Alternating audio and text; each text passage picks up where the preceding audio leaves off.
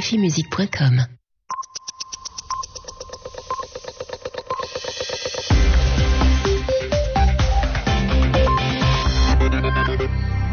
Merci d'écouter RFI, il est 22h à Paris, 20h en temps universel. Valentine Auberti. Le journal en français facile que je vous présente ce soir en compagnie de Mehdi Medeb. Bonsoir Mehdi. Bonsoir Valentine, bonsoir à tous. La colère de Mohamed Khatami en Iran, l'ex-président réformateur, qualifie le procès des manifestants d'opposition d'anticonstitutionnel. Pour lui et pour l'autre chef de l'opposition, Mir Hossein Moussavi, ce procès n'est pas crédible. Les autorités chinoises ont encouragé la population à dénoncer celles et ceux euh, qui avaient pu participer aux émeutes dans le Xinjiang, dans, entre deux États les Ouïghours et les Han.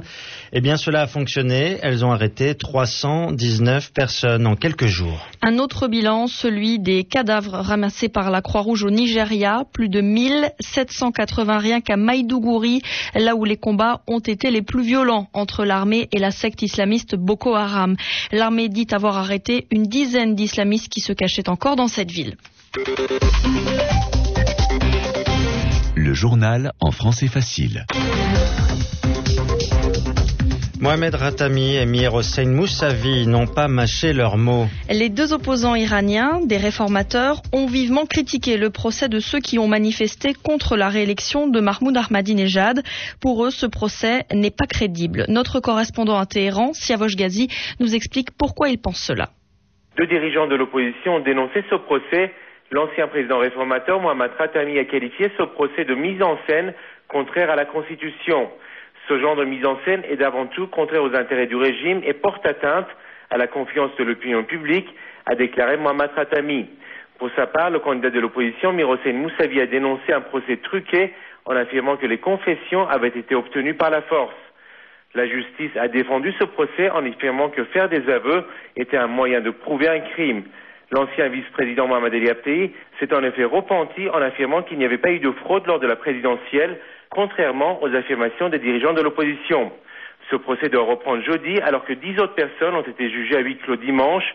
Après ces condamnations, la pression monte contre l'opposition. En effet, un député conservateur a affirmé que plusieurs parlementaires avaient porté plainte devant la justice contre Mirosène Moussavi pour ses actions extrémistes. Siavash Kiazi, Téhéran. Près de 20 ans après la première guerre du Golfe en Irak, les restes du corps d'un pilote américain retrouvé en Irak ont été identifiés. L'avion du pilote avait été abattu en 1991, mais sa disparition est longtemps restée un mystère. Et enfin, on sait maintenant de qui il s'agit. Jean-Louis Porté, notre correspondant, revient sur les faits.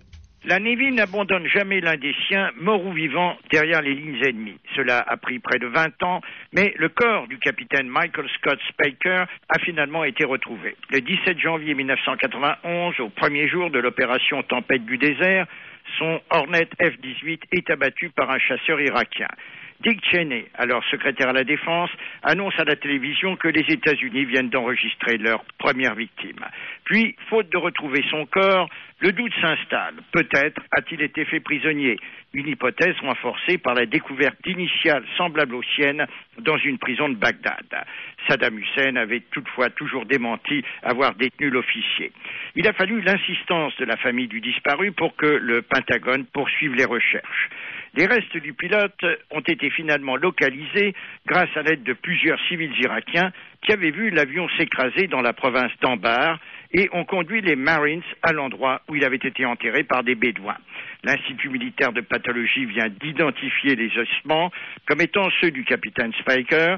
Son épouse et ses deux enfants ont remercié le Pentagone pour ses efforts et annoncé Nous allons le ramener à la maison.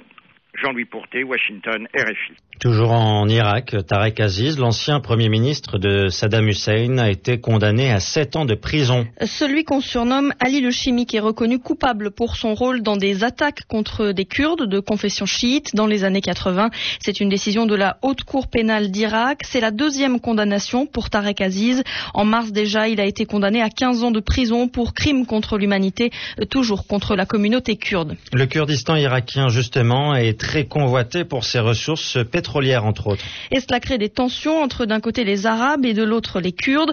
Voilà pourquoi le Premier ministre Nouri al-Maliki est en visite dans cette région autonome du nord de l'Irak. Il y a rencontré son président, réélu la semaine dernière, Massoud Barzani. La question du partage des terres doit aussi être discutée. En Afghanistan, le sort des prisonniers inquiète euh, l'émissaire spécial de l'ONU. C'est celui qui a été envoyé là-bas pour observer la situation dans les prisons. Et bien selon lui, il faut améliorer les conditions de détention. Il faut qu'elles soient au niveau des règles internationales. L'émissaire spécial de l'ONU a notamment visité la prison américaine de Bagram. Elle est devenue le symbole des mauvais traitements infligés aux détenus en Afghanistan. En Chine, la police a arrêté 319 personnes en lieu, en lieu présumé avec euh, les émeutes du Xinjiang. Le Xinjiang est une province autonome du nord-ouest de la Chine où des affrontements entre deux ethnies, les Han et les Ouïghours, ont fait presque 200 morts début juillet. C'est grâce à une certaine méthode que ces arrestations ont été faites. La délation, c'est-à-dire que les autorités ont demandé à la population de dénoncer ceux qui avaient pu participer à ces émeutes. Explication Stéphane Lagarde. L'appel à la délation a plutôt bien fonctionné, à en croire les autorités chinoises. Jeudi dernier, une série de 15 photos suivies d'une liste de noms était placardée sur les murs de la capitale du Xinjiang. La publication de cette liste d'émeutiers ouïghours a réveillé les consciences des habitants, se félicite Chine Nouvelle. Elle a permis de démasquer ces suspects et de fournir un grand nombre de preuves. Quelles sont ces preuves? Le bureau de sécurité publique cité par l'agence n'en dit pas un mot. Pas question non plus d'évoquer le nombre total de personnes aujourd'hui en prison suite aux interpellations qui ont suivi les émeutes. Le 7 juillet dernier, les autorités faisaient état de 1434 personnes arrêtées. 253 arrestations supplémentaires auront encore eu lieu les jours suivants et aucun communiqué n'a dit pour l'instant que ces personnes avaient été relâchées. Pour ce dernier bilan officiel, Chine Nouvelle précise encore que les 319 émeutiers présumés ont été arrêtés dans toutes les régions du Xinjiang.